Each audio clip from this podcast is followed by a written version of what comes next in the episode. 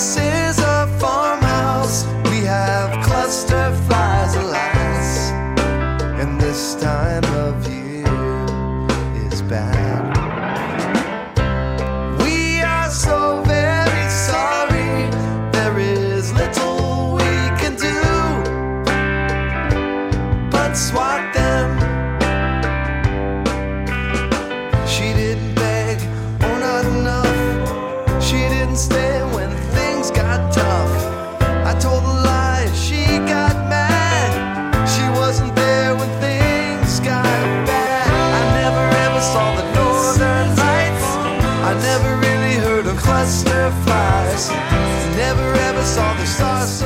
¿Qué tal estamos? Bienvenidos a la Casa de la Palabra.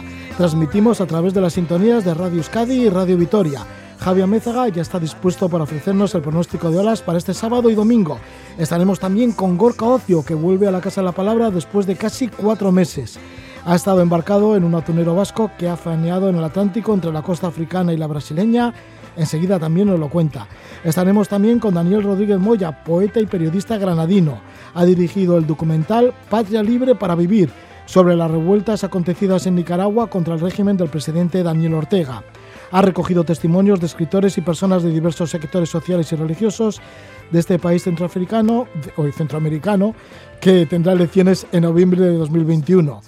Daniel Rodríguez Moya es una persona muy comprometida con el pueblo nicaragüense y la cultura de este país. Estaremos también con Gonzalo Hernando y con Gonchal Ruiz. Pertenecen a Chirricleta, Chirricleta el Cartea, un colectivo que recoge bicicletas, las arreglas y después de ello pues las entrega a personas que no tienen recursos económicos. Nos hablarán de ello, del taller que tienen y además pues han realizado viajes de Bilbao a París, de Bilbao a Porto y también a las Bardenas Reales en Navarra. Así que tenemos mucho contenido, estamos ya con Javier Mezaga.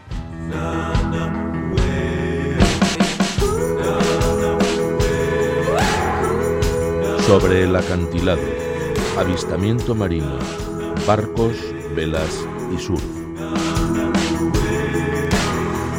Javier Mézaga, como es costumbre, nos da el parte de olas desde la revista 360 Surf. Javi, Gabón, buenas noches. Gabón Roge, buenas noches. A ver lo que se prevé para el sábado y el domingo.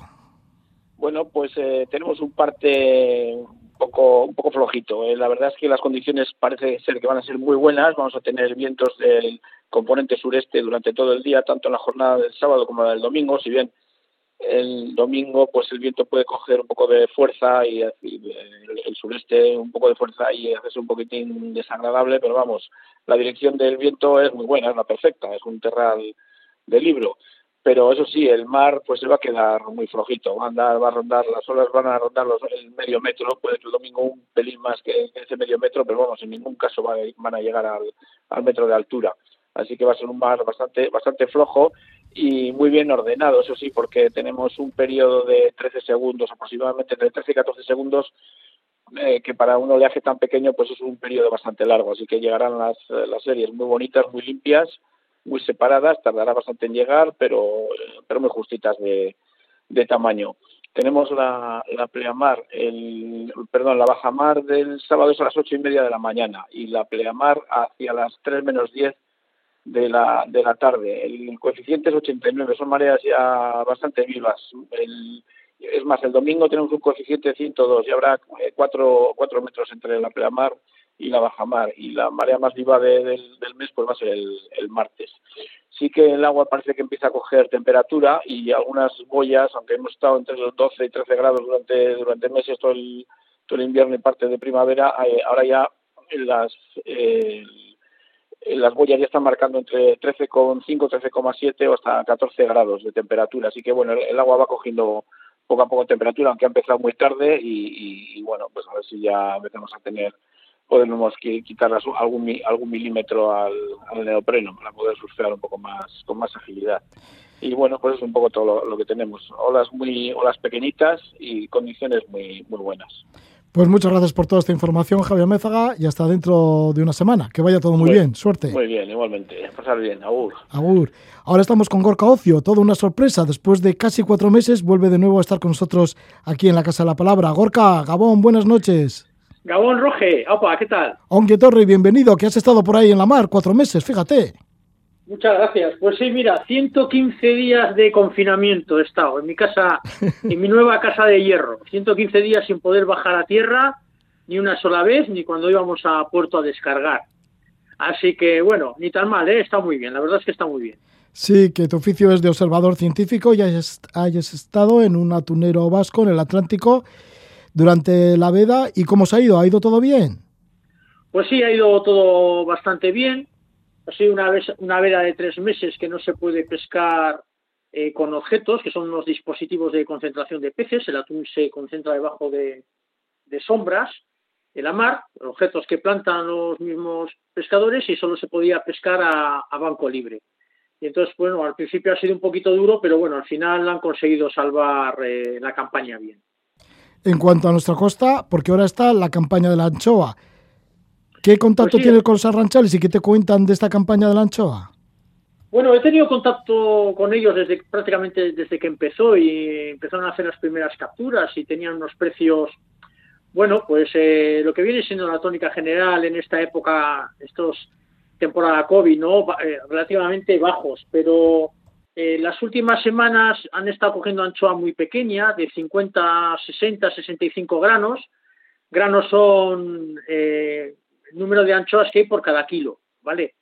Entonces, en un kilo, pues entre 50 y 60 anchoas, que son anchoas muy pequeñas, que las conserveras no compran porque son demasiado pequeñas y, y el mercado de, de consumo diario, pues también es anchoa pequeña y no puede absorber todo el volumen de, pesca de anchoa que ha habido durante esas semanas. Entonces los pescadores decidieron, eh, bueno, pues se, levan- se- hubo una, una bandera, que es no poder pescar durante casi una semana, y los pescadores decidieron poner una zona acotada para que no se pesque esa anchoa pequeña, que es que va desde Onjarvi hasta, hasta Santander, y entonces eso les ha hecho esta semana pues trasladarse hasta Asturias, enfrente de los Pirineos, y perdón, de los picos de Europa, dis- disculpar, enfrente de los picos de Europa, y ahí han estado cogiendo anchoa ya bastante más grande que la que han estado cogiendo estas semanas atrás. Anchoa de 32, 33 granos, de 40, y los precios pues han subido. Eh, ha pasado de los 18 céntimos que les han estado pagando, que por eso dejaron de pescar, ha pasado al 1,35, 1,50 y hasta los 2 euros. Aún así, eh, poca, poco precio le siguen haciendo los arranzales.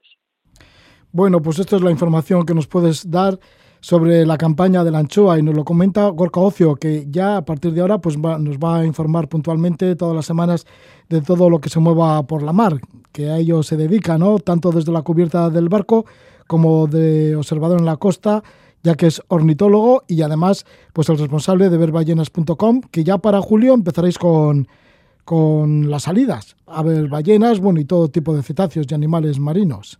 Pues con un monazo, es, fíjate, ¿eh? está cuatro meses en la mar, pues con un monazo terrible para salir aquí en nuestra costa ¿eh?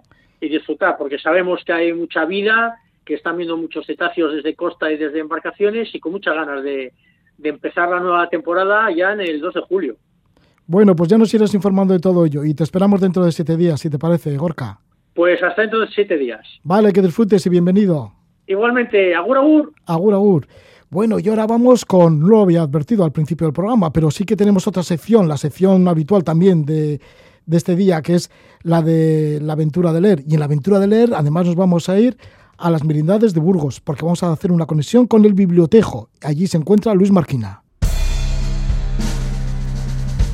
La aventura de leer.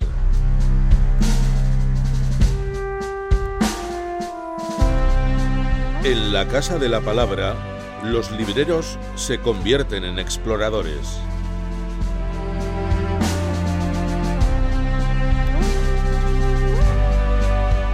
En la aventura de leer vamos a comunicarnos con una biblioteca que se encuentra junto a un tejo. Se llama Bibliotejo y ahí nos atiende Luis Marquina, al que le damos la bienvenida. Muy buenas noches, Luis. Buenas noches, Roger. Luis, que os encontráis en Gallejones de Zamanzas, en las merindades de Burgos, y la biblioteca está dentro de un autobús, un autobús que aparca junto a un tejo. Efectivamente, de ahí el nombre de bibliotejo. De ahí el nombre de Bibliotejo, que abristeis el 12 de agosto de 2017, que ya os hemos hecho entrevistas, eh, la primera fue casi en el- con la inauguración, y luego, bueno, pues tienes la gentileza también de ofrecernos algunas recomendaciones de libros. Y en esta ocasión, ¿por dónde podíamos empezar? Eh, bueno, yo comenzaría por un librito que se llama Las Malas, de la argentina Camila Sosa Villada, que fue prostituta, mucama por horas, vendedora ambulante y cantante en bares, mientras estudiaba sus cuatro años de comunicación social y otros cuatro años también de licenciatura de teatro en la Universidad de Córdoba, en Argentina. Eh, digamos que esta pequeña novela autobiográfica es una novela, pues como digo, de una travestí que a través de sus incursiones en el Parque de Sarmiento, en Córdoba, Argentina, se introduce en ese submundo de violencia y rechazo social y sobre todo maltrato vejatorio por parte de esa clientela machista que busca en ella satisfacer eh, esos instintos reprimidos. Yo creo que la solidaridad y el acogimiento de, la mama, la gran travestí que las acoge y las protege, es un poco el ejemplo de amor y lucha de, los derechos de, de, las travestis, ¿no? Realmente la novelita es conmovedora y yo la recomiendo y la sugiero para entender un poquito más eh, de cerca ese submundo a veces tan olvidado y tan denostado que es eh, el mundo de los travestis. Camila Sosa narra desde dentro la vida de una comunidad de travestis en Córdoba, en Argentina. Es este libro, Las Malas, que lo edita Tusquets. Y ahora, pues un libro que nosotros le entrevistamos al autor cuando salió en su versión en euskera, que ya ha salido en castellano. Se trata del libro sobre Iker Carrera, escrito por Unai Ugartemendía. Ahora nos puedes comentar la versión en castellano, ¿no? Que acaba de aparecer en la editorial Desnivel. Sí, sí, sí, así es. Un, poco, eh, yo cuando le, comencé a leer este libro que me regaló hoy, que era hace, hace un mes aquí en Gallejones de Zamanzas, que es donde él viene a hacer su nuevo deporte, que es limpieza de tierras, desbrozar, plantar árboles, es un atleta de la naturaleza ahora mismo. Entonces yo me, me propuse, en plan reto, como es su libro, leerlo y conseguí leerlo en tres horas cincuenta minutos eh, sin descansar y a él le hizo mucha gracia. Es un libro que tiene un formato de entrevista, como tú bien has dicho, a cargo de Unai Uartemendia, eh, que es colaborador del periódico Berria y responsable de prensa de, de la Federación Vasca de Montaña actualmente.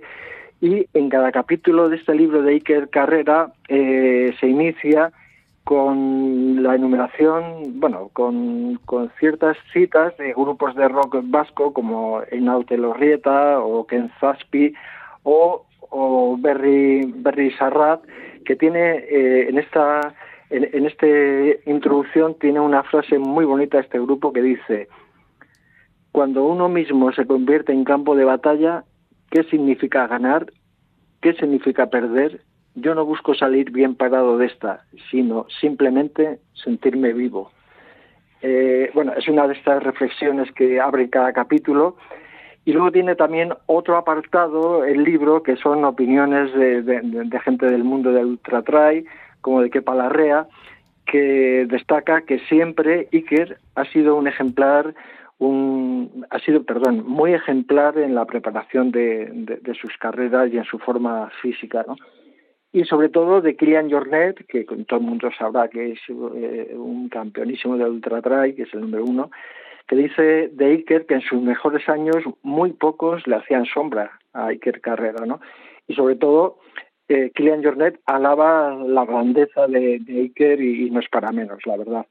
Luego tiene un apartado de fotos también muy elocuentes, como las que está con su auténtica, se ve fotos con su auténtica entrenadora, como, como afirma Kepa Larrea, que no es otra que su pareja, que es Idoia Rodríguez, una montañera también muy, muy, muy con renombre en el, en el País Vasco.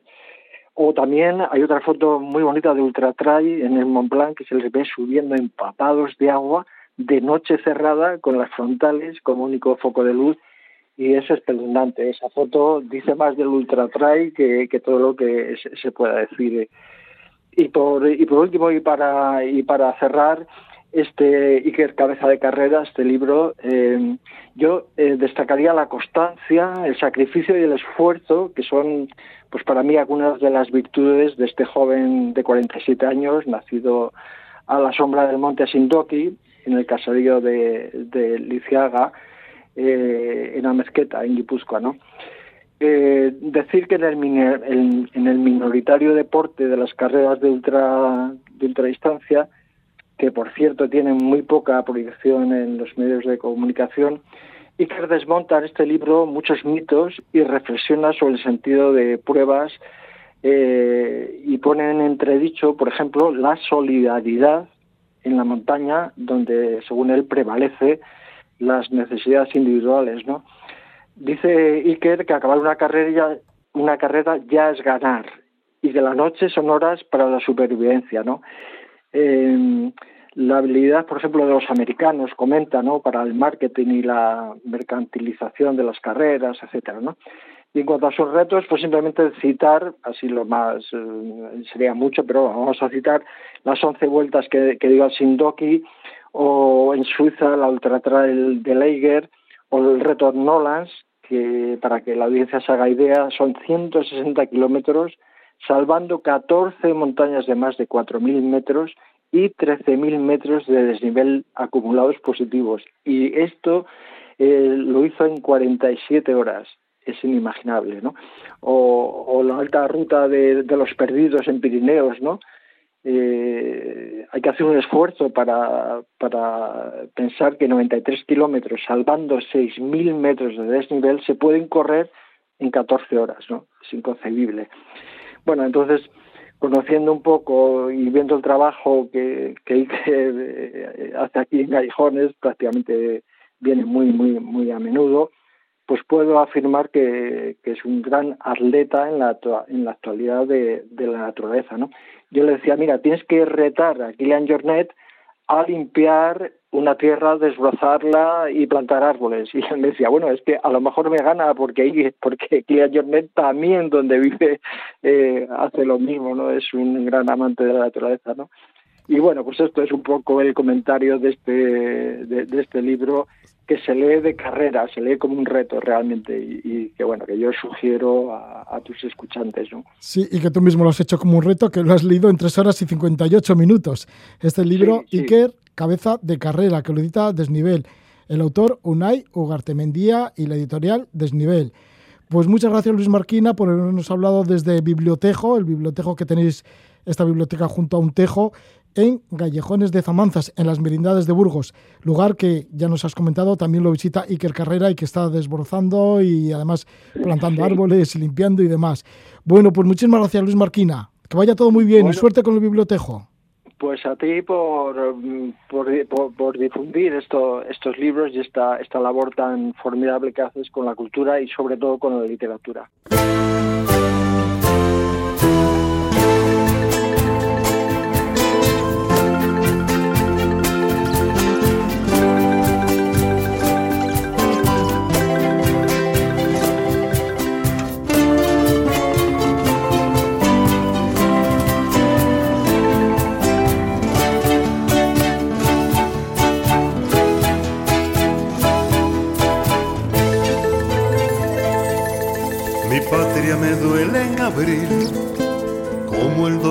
Esa madre, mirando los ojos de su hijo sin vida, como una herida en el alma. Mi patria me duele en abril, como un río de sangre inocente, que en la primavera de su juventud cegaron sus vidas aquel 19. ¿Cuántos años se han perdido? ¿Cuántas vidas se han destruido? Concentrado, cuánta ambición desmedida, tantos sueños se han frustrado, tantos valores perdidos, tanto rencor, tanto odio en mi país dividido.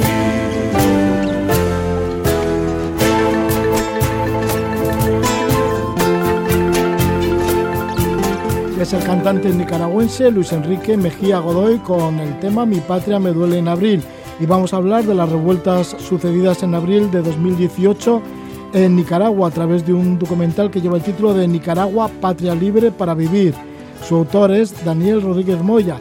Él es periodista, poeta granadino con fuertes vínculos con Nicaragua.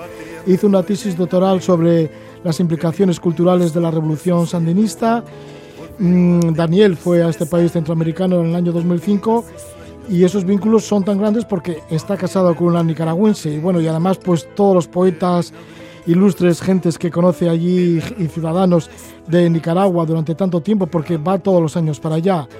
Y como digo, pues es el director del documental Nicaragua Patria Libre para Vivir. Está filmada durante algunos de los momentos críticos de las revueltas iniciadas en abril de 2018 contra el gobierno de Daniel Ortega y su mujer Rosario Murillo. Se estima que hubo unos 300 personas muertas, 2.000 heridos, más de 100.000 nicaragüenses solicitaron asilo en otros países. Para hablar de ello tenemos a Daniel Rodríguez Moya. Buenas noches, Daniel. Muy buenas noches, ¿qué tal, Roger? Ahora nos escuchas desde Granada, desde tu ciudad, pero pronto estarás en Bilbao presentando además la proyección de este documental. Luego daremos el lugar y, y la fecha y todo esto. Pero bueno, Daniel, para empezar, esa vinculación tan fuerte con Nicaragua, porque vives todo lo que sucede en Nicaragua, desde el aspecto cultural pues hasta el aspecto revolucionario y todo lo que sucede con los ciudadanos no nicaragüenses. Sí, además yo, yo creo, yo, yo verdad, llegué a, Nicaragua a través de, de, la cultura, a través de la, de la poesía hace 16 años, pero es que al final la poesía y la insurrección van de la mano y las revueltas sociales y el carácter ese que tiene el pueblo nicaragüense de ser un pueblo eh, insurrecto siempre ante la injusticia no puede estar disociado de, de, la poesía y una cosa pues terminó inevitablemente llevándome a, a la otra.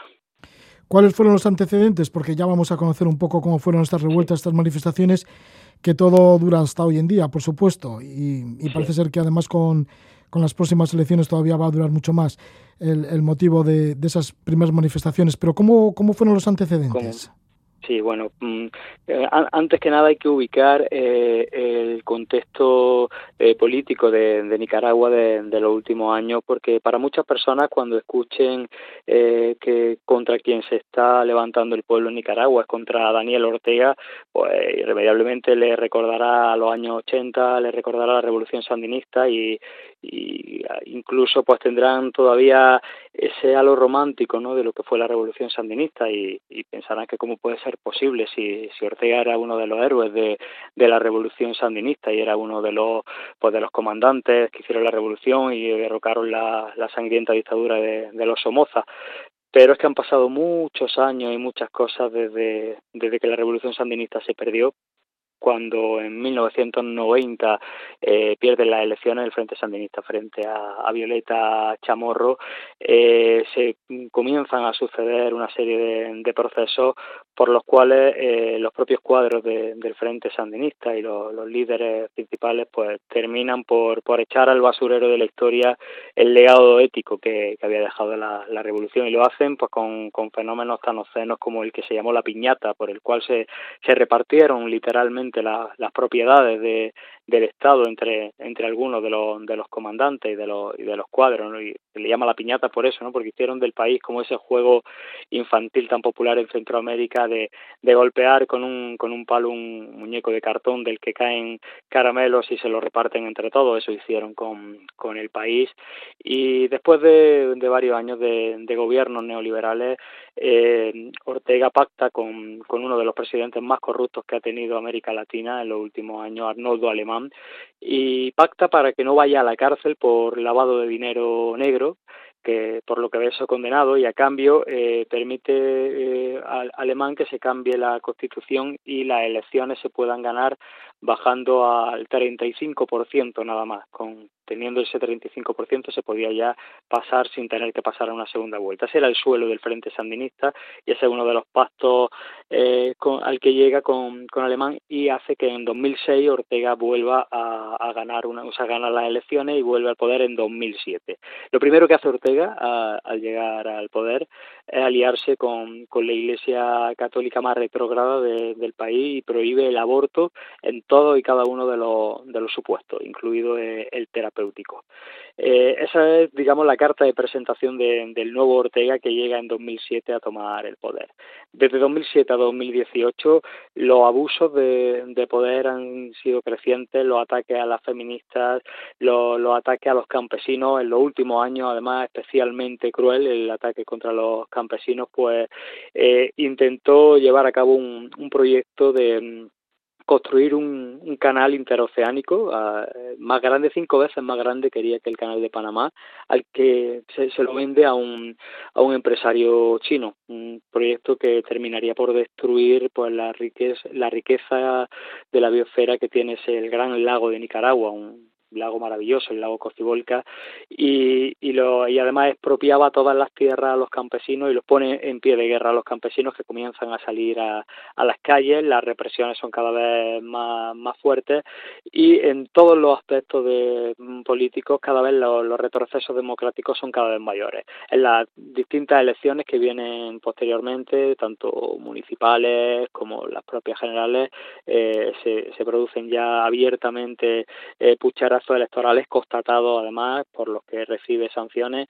Y llegamos en, este contexto de, una ebullición social importante, de un hartazgo grande, grande eh, de, la, de la población de, de muchos sectores distintos. Y llegamos a 2018 cuando obediente del Fondo Monetario Internacional, no olvidemos que, Ortega se convierte en una de, la, de los oligarcas del país, con el dinero que, que le fluye de Venezuela, eh, compra medios de comunicación, pone a su hijo al frente de los medios y, se convierte en uno de los grandes empresarios de, del país. Y en esto que llegamos a 2018, y eh, como hijo obediente del Fondo Monetario Internacional aplica eh, una bajada importante de, de las pensiones a, a, las personas mayores, lo que hace que salgan a la calle los estudiantes, que hasta ese momento pues no habían estado prácticamente, salvo algunas protestas más aisladas y demás, pero los, los jóvenes no habían estado precisamente eh, en esas insurrecciones en las calles y demás. El 18 de abril de, de 2018 salen, salen a las calles para protestar por, por esto y por un incendio que venían ya de unas protestas de dos semanas anteriores, un incendio en una reserva natural indio maíz eh, provocado para deforestar eh, la zona y en el que el gobierno no puso ningún tipo de medios para, para pagarlo. Incluso eh, renunció a los medios que le ofreció Costa Rica para apagar ese incendio porque era claramente provocado. Salen a las calles los jóvenes, salen las personas mayores y la respuesta del régimen es absolutamente desproporcionada empiezan durísimos ataques contra, contra los jóvenes que salían pues, mm, sin, sin ningún tipo de, de armas, sin ningún tipo de, más que la, que la palabra y su voz y, y, se produce un ataque absolutamente desproporcionado y en los primeros días empiezan a, a producirse muertos. Mm, nos quedamos todas las personas porque estamos un poco siguiendo la actualidad de Nicaragua absolutamente sorprendidos y, y, y realmente horrorizados al ver lo que está pasando y, se ve claro que, que, lo que está sucediendo ya no es una protesta más, no son unas protestas más como las que mm, veníamos viendo en, en, los años anteriores y, y, estamos ante otra cosa. Y el régimen lo sabe y por eso cuando el régimen se dio cuenta de que el hecho de que los jóvenes confluyeran en las calles con las personas mayores, con las feministas, con la Iglesia Católica, con incluso eh, el empresariado, o sea, fue un, unas protestas absolutamente transversales que, en las que no se puede hablar que había derecha, izquierda o, partidos políticos, porque los partidos políticos no estaban en, digamos, representados en ese, en ese aspecto, sino que era la sociedad en su conjunto más, más plural. Cuando Ortega ve eh, que, se está formando la, la tormenta perfecta, eh, solo puede tirar de, de, represión y violencia para, para pararla. Y ese es el contexto en el que está filmado este, este documental, que, que parte, cuenta un poco eh, todo, todo este origen de las protestas para contextualizarnos, pero que se centra sobre todo en un momento en el que se está produciendo la, la mayor represión en el, en el país, en la que se está yendo casa por casa a, a, a detener, a secuestrar y, y torturar posteriormente a los, a los principales líderes de, de los distintos sectores. Y es en ese momento en el que entramos en el país un, un equipo para, para filmar y, y conseguimos pues acceder a, a los testimonios pues de, esos protagonistas no que en ese momento desde los líderes campesinos los líderes estudiantiles eh, referencias de, de de la revolución como puede ser el, que fue vicepresidente Sergio Ramírez, referencias también importantes como la de Ernesto Cardenal, que fue ministro de Cultura durante la, el primer gobierno de sandinista, y son testimonios que de algún modo van configurando el por qué sucede eso que, a ojos de mucha gente en el mundo pues a, lo mejor era un poco difícil de, entender. Daniel, pues sí, tú desde Granada vías esas imágenes de tu querida Nicaragua, esas imágenes de las revueltas, que mm, esa represión, que iban apareciendo muertos, y entonces es cuando decidiste formar un pequeño equipo, te fuiste con una con un cámara hacia Nicaragua. Y ahí mm, fuiste a buscar esos testimonios que al final han sido más de 40 personas. Has nombrado entre ellos pues Ernesto Cardenal, Ernesto Cardenal, pues uno de los grandes revolucionarios culturales de la Revolución Sandinista que poco después murió. Ernesto Cardenal. o sea que sería una de las últimas entrevistas que se sí, hizo. Esta, esta, es una de, de las últimas entrevistas que tuvimos la, la suerte. Yo la verdad es que me siento muy afortunado porque en los últimos años he estado, he tenido la, la oportunidad de estar muchas veces con él, de poder entrevistarle por, por el propio hecho de la tesis doctoral que yo trabajé sobre, como comentaba antes, sobre las implicaciones culturales de, de la revolución sandinista y, y bueno todo todo el trabajo que desarrolló al frente de los talleres de, poesía y, la verdad es que ha, sido un auténtico privilegio el poder haber estado todos estos años cerca de él y, y haber podido pues, filmar una de, la, de las últimas entrevistas que, que, pudo dar. Además, una entrevista que nos centramos, siempre hablábamos de, de literatura, de poesía, y, y esta eh, de algún modo pues se centró en, en, lo que estaba pasando en ese momento en, en, el país, algo que él mismo decía, yo esperaba que esto sucediera, los jóvenes, y recordaba a su hermano Fernando, Fernando Cardenal, un sacerdote jesuita también, que, que también fue uno de los grandes revolucionarios de, de la revolución sandinista, ¿no? Un, un, sacerdote jesuita que estuvo al frente de, de lo que fue la cruzada alfabetización de, Nicaragua y, y, precisamente su hermano dijo hace, hace, hace años, en 2008, que los jóvenes volverían a tomar las calles de Nicaragua para hacer historia. Y él me lo recordaba ¿no? en esa entrevista. Mi hermano mm, Fernando, que ya había fallecido en ese momento, lo profetizó y de algún modo pues se estaba cumpliendo esa, esa profecía de, de, los jóvenes saliendo a la calle, pero esta vez de, de manera pacífica. Daniel, ¿y corriste peligro? Digo, porque no sería, no tendrías mucha libertad para hacer estas entrevistas, claro. para moverte por allí, a por ver, Nicaragua. Eh, evidentemente nosotros no entramos en el país como, como periodistas diciendo que a lo que íbamos, porque era evidente que no íbamos a poder no íbamos a poder hacerlo.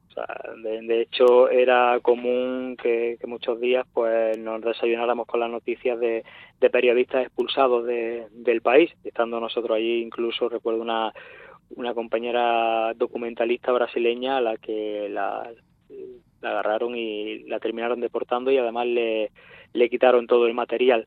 Eh, nosotros intentamos eh, ser lo, lo, más discretos posible en este sentido y vivir un poco como estaban viviendo las personas a las que nosotros queríamos entrevistar y era en una clandestinidad que, que bueno que, que evitara que, pudieran ser detectados y que bueno en el caso de, estas personas pues ser directamente secuestradas o asesinadas como muchos de ellos y en el caso de unos periodistas extranjeros como nosotros pues ser, ser deportados. Entonces mm, tuvimos momentos de riesgo sí sí que lo hubo aunque eh, también te tengo que decir que en ese momento no éramos conscientes de, de, ello, ¿no? O sea, en el sentido de que la propia adrenalina del trabajo, le, eh, el propio día a día, eh, pues quizás no te hace ver eh, el peligro en determinadas situaciones que posteriormente eh, la analizas con, con cierta frialdad y, y bueno, ves que, que hubo ciertos momentos que, que pudieron ser más peligrosos de lo que fueron. Sin embargo, sí que tuviste que marcharos a Costa Rica. Claro, eso, eso te iba a comentar. Sí es cierto que hubo un momento. Eh, nosotros no podríamos haber filmado todo lo que filmamos si no hubiese sido gracias al apoyo de, de una red de, de, amigos y de personas muy cercanas de dentro del país, pues que nos, nos dieron un soporte absolutamente fundamental desde de todos los puntos de vista, ¿no? Y uno de ellos, el de la seguridad eh, en esas circunstancias. A menos de una semana, poco menos de una semana de, que teníamos previsto terminar con, lo, con, lo, con la, las entrevistas que teníamos que, documentar y que en principio queríamos hacer, recibimos una, una llamada de, de una persona de, de, mi absoluta confianza y que, que estaba dándonos soporte Y la, la llamada fue corta pero muy directa y, y me dijo Daniel, saben que estáis aquí, saben que estáis filmando un, un documental y están tratando de saber dónde estáis. Os tenéis que marchar del país ahorita, así, literal. Eh, no me dio tiempo ni a, ni a pensar qué, hacíamos. Y a las cuatro o cinco horas de, esa llamada, por, por suerte estábamos a salvo en Costa Rica. No, Estabais a salvo en Costa Rica y además aprovechasteis para entrevistar a exiliados de Nicaragua que estaban llegando a Costa Rica. Y todo esto se puede ver en este documental que lleva el título de Nicaragua, Patria Libre para Vivir. Un documental que se estrenó en febrero de 2020 en la Casa de América Latina de París. Además, estaba de madrina la nicaragüense Bianca Jagger. Y ahora, pues bueno, de nuevo estáis en circuito girando y esta vez la proyección, la próxima proyección es este viernes a las 6 de la tarde en la Fundación Alboan Arrupe Echea, en la calle Padre Logendio, en Bilbao. Pues ahí estarás a las 6 de la tarde. En un acto que organizan, hay que decirlo, tanto la, Asociación Nicaragua Libre como las feministas por Nicaragua de, de Euskal Herria. Decir también que luego irás el sábado a Zaragoza, el 29 de abril estarás en Cádiz, o sea que una gira bastante larga te espera con este documental Nicaragua, Patria Libre para Vivir. Estamos con su autor, con su director, Daniel Rodríguez Moya. Muchas gracias por esta conversación que tenemos. Desde Granada nos estás hablando. Gracias por ello, Daniel. Muchísimas gracias a ti, Roger.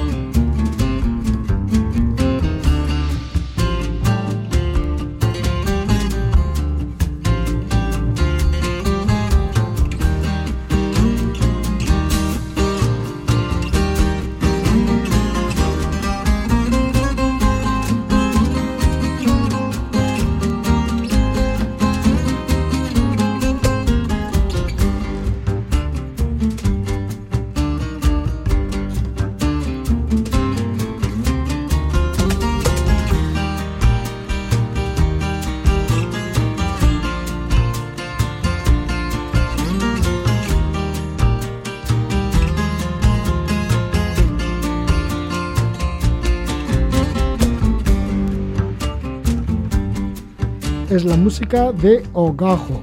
Y ahí se encuentra el guitarrista Joao Moraes de Portugal en un disco con el título de Subterráneos. Y nos acercamos a Oporto, a Portugal, y lo vamos a hacer a través de la bicicleta y de una asociación que se llama Chiricleta El Cartea. Tenemos con nosotros a dos miembros de Chiricleta El Cartea, a Gonzalo Hernando. Gabón, Gonzalo. Gabón, Roger. Gonchal Ruiz. Gabón. Opa, Gabón.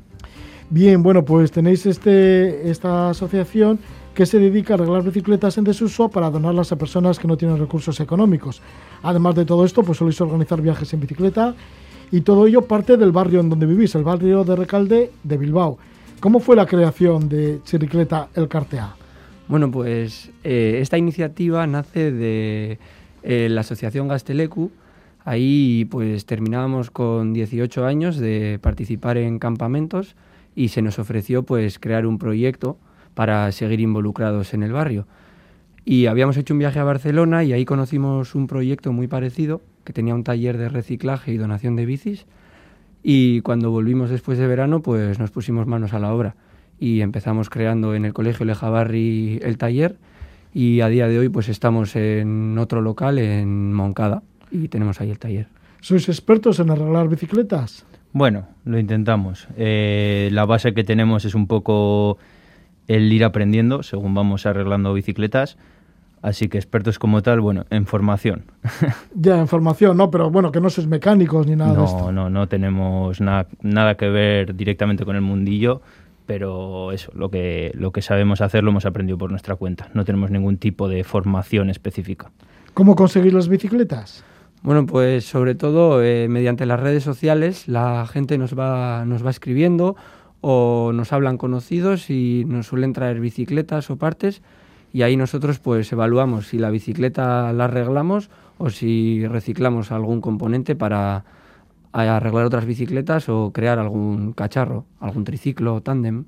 ¿Y dónde van a parar estas bicicletas? ¿A quién se las entregáis? Estas bicicletas que nos donan eh, las entregamos a personas que no tienen recursos suficientes para poder tener una y con eso pues aportar un poco al uso de las bicicletas, en, sobre todo en el distrito 7 de Bilbao. Sí, vosotros sois ciclistas urbanos. Bueno, la verdad es que sí, nos desplazamos bastante con la bicicleta y aparte eh, en el ámbito del ocio, pues sí que solemos quedar entre amigos para hacer excursiones o subir al Pagasarri los fines de semana. ¿Cómo está resultando hasta ahora Chiricleta al Cartea?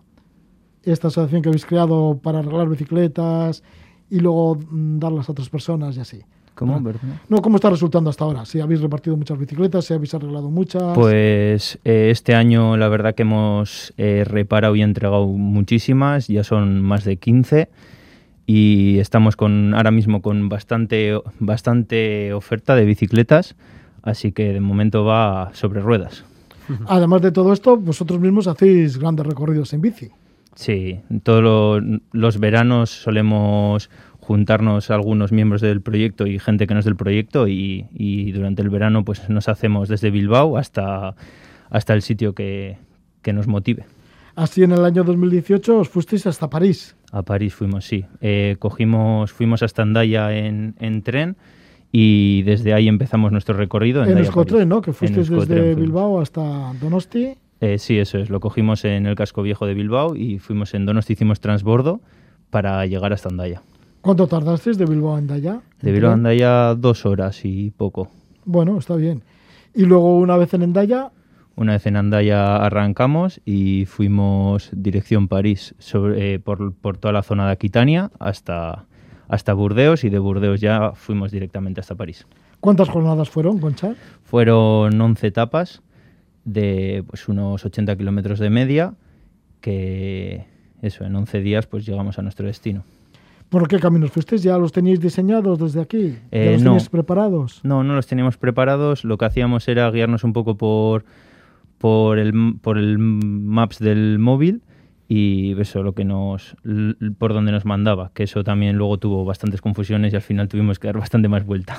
Sí, ¿por dónde os mandaba? Igual por autopistas, vete a saber. Sí, muchas veces nos metían por autopistas y teníamos que pues meter buscar otro, otras alternativas que la verdad que no eran muy buenos caminos. Ya, pero no utilizaba las carreteras comarcales o los videgorris. Sí, solíamos. Hay, en Francia, por suerte, había, sobre todo en la parte sur, había muchos, muchos videgorris, pero luego, según te ibas acercando a lo que es, a lo que es París, a la capital, ya eran escasas esas, ese tipo de vías, así que teníamos que meternos más por carreteras eh, comarcales.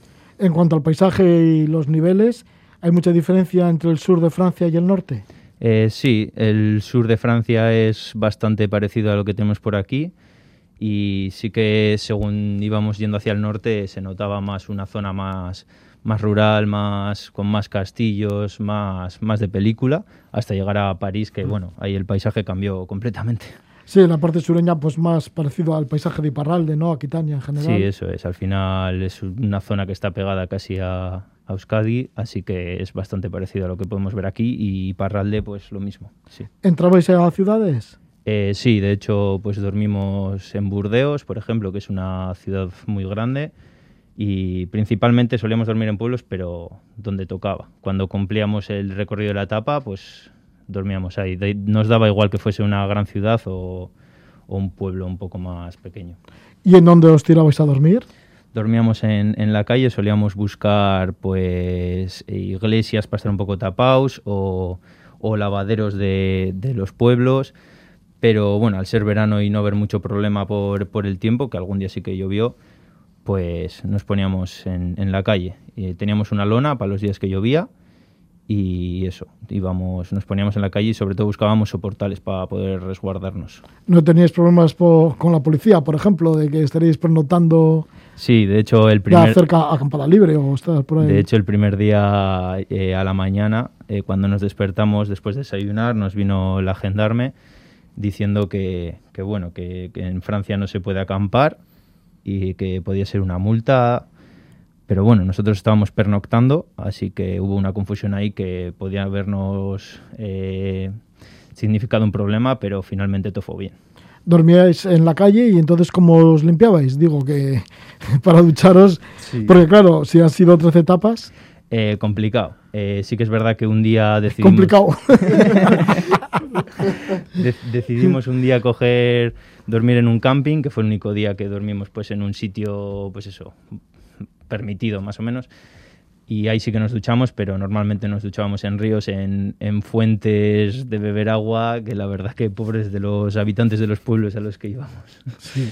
Bueno, y luego la entrada a París, porque entraste en París con las bicicletas. Sí, la verdad que la entrada a París fue bastante caótica.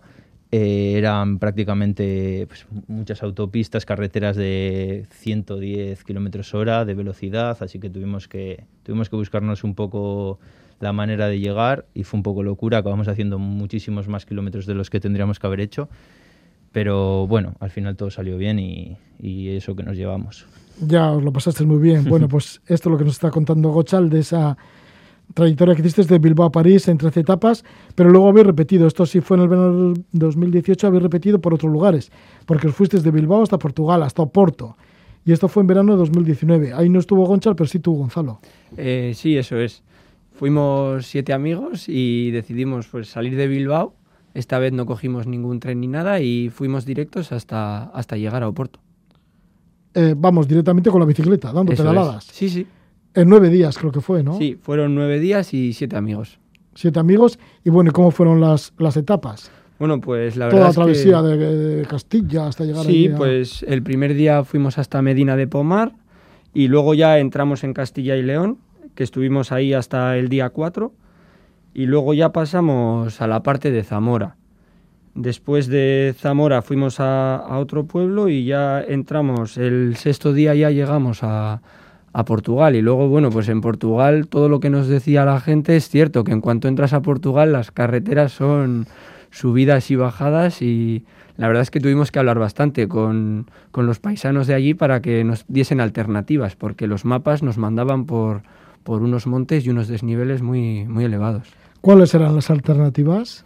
Pues yo recuerdo que cuando entramos en, en Valverde, creo que era, eh, ahí teníamos que sortear un monte, no recuerdo, no recuerdo cuál era la zona, pero, joder, pues hablando con unos paisanos, teníamos un desnivel de 1200 metros y supieron indicarnos una vía alternativa y la que hicimos la mitad de desnivel. Y la verdad es que ahí nos quitamos un peso de encima. ¿También entonces improvisabais por el camino, como hicisteis con lo de París? Eh, sí, la verdad es que yo a París no fui y sí que todo lo que han contado y lo que contaban es cierto, que vamos día a día pues improvisando la ruta. Y bueno, eso también lo hace muy entretenido. ¿Y también os cobijabais en pórticos de iglesias y demás? Sí, mira, este año, bueno, el año de 2019 sí que dicen los que han estado en los dos viajes pues que, que bastante mejor porque todos los días conseguimos un sitio resguardado, bien en un pórtico de iglesia, en un frontón o incluso en un colegio. Y, la verdad es que en ese aspecto no nos podemos quejar porque en todos los pueblos fueron muy hospitalarios. ¿Llevabais tienda de campaña o solo la esterilla? No, no, solo esterilla y saco. Bueno, que para algo es verano, ¿no? Eso es. y, y, ir más ligeros. Y luego el último que habéis hecho, la última travesía que habéis hecho ha sido de Bilbao a las Bardenas, en Navarra. Esto fue en el verano de 2020, después del confinamiento. Eso es. Este año, pues, el año de bueno, después del confinamiento así duro, ¿no? Sí. Habiendo tantas restricciones, pues decidimos hacer un viaje cercano y se nos ocurrió, pues, hacer un viaje circular, que es en bici ir y volver. Y bueno, la verdad es que fueron siete días y la verdad es que a resaltar que el hecho de hacer un viaje circular no nos gustó mucho porque el llegar a las Bardenas está muy bien y hay ese aliciente hasta que llegas, pero a la hora de volver, pues como estás volviendo ya a casa, pues no es tan motivante y sí que creemos que no vamos a volver a hacer un viaje circular, que preferimos llegar a un sitio y luego buscarnos la vida para volver, bien sea en tren, en avión o cada uno como pueda. Entonces, la ida, ¿cómo fue? ¿Cuáles son los atractivos de Bilbao o Bardenas? Bueno, pues el primer día fuimos hasta un pueblito cercano de Vitoria. El segundo creo que dormimos cerca de Urederra, eh, por Navarra. Y el tercero ya llegamos a, a las Bardenas. Subimos al anochecer hasta esa, esa especie de montículo que hay allí, donde se saca todo el mundo la foto y nos pudimos sacar unas fotos muy chulas casi al anochecer y luego ya bajamos a, a una zona de caravanas. Tenéis también unos documentales editados de lo que hemos nombrado, ¿no? De estas travesías que habéis hecho desde Bilbao a París, a Oporto, a las Bardenas. Sí, tenemos un documental completo sobre el viaje a París. Tenemos un segundo documental dividido en capítulos del viaje a Oporto y hemos estrenado ya el primer capítulo de, del viaje de 2020 a Navarra. ¿En dónde se pueden ver estos documentales? Eh, lo podemos ver en el canal de YouTube de Chirricleta, que es nuestro canal, y tenemos ahí todo el contenido. El que quiere enviar también su bicicleta para que sea reciclada y luego donada a personas que no tienen demasiados recursos económicos y necesiten estas bicis, ¿cómo lo pueden hacer? Bueno, pues en Facebook eh, nos llamamos Chirricleta El Cártea. En Instagram tenemos una cuenta que se busca por arroba chirricleta y además también tenemos otra cuenta sobre los viajes que es arroba chirricleteros.pm y ahí solemos subir fotos de los viajes. Muchas gracias por estar con nosotros, Gonzalo Hernando. Es que ricasco, Suri. Gonchal Ruiz, gracias, por venir. Ambos pertenecéis a Chirricleta Alcartea, que está dentro de la asociación Gastelecu del barrio de Recalde. Que vaya todo bien, Gonzalo Gonchal. Muy Lo bien. mismo. Bueno.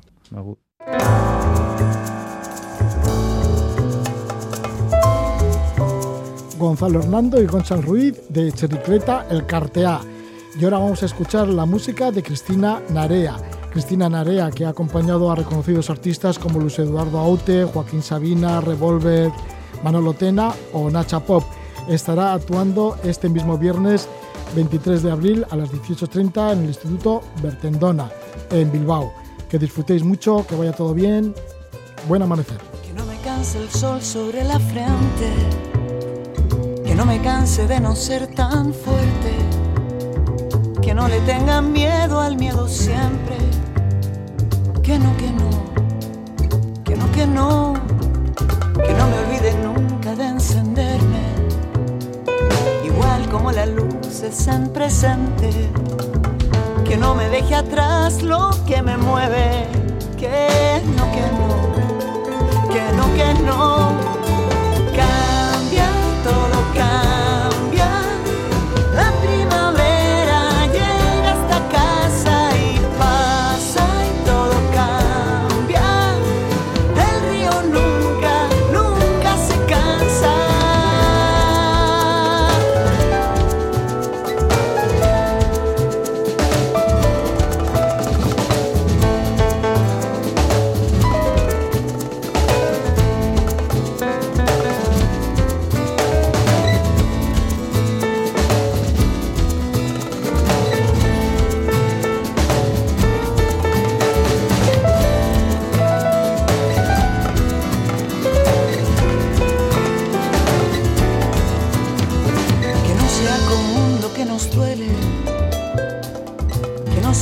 Costumbre lo indecente, que sean más rebeldes los laureles, que el corazón. Es el motor que mueve todo lo que nos entiende, es agua que nos lleva y que despierta. Todo lo que se duerme de repente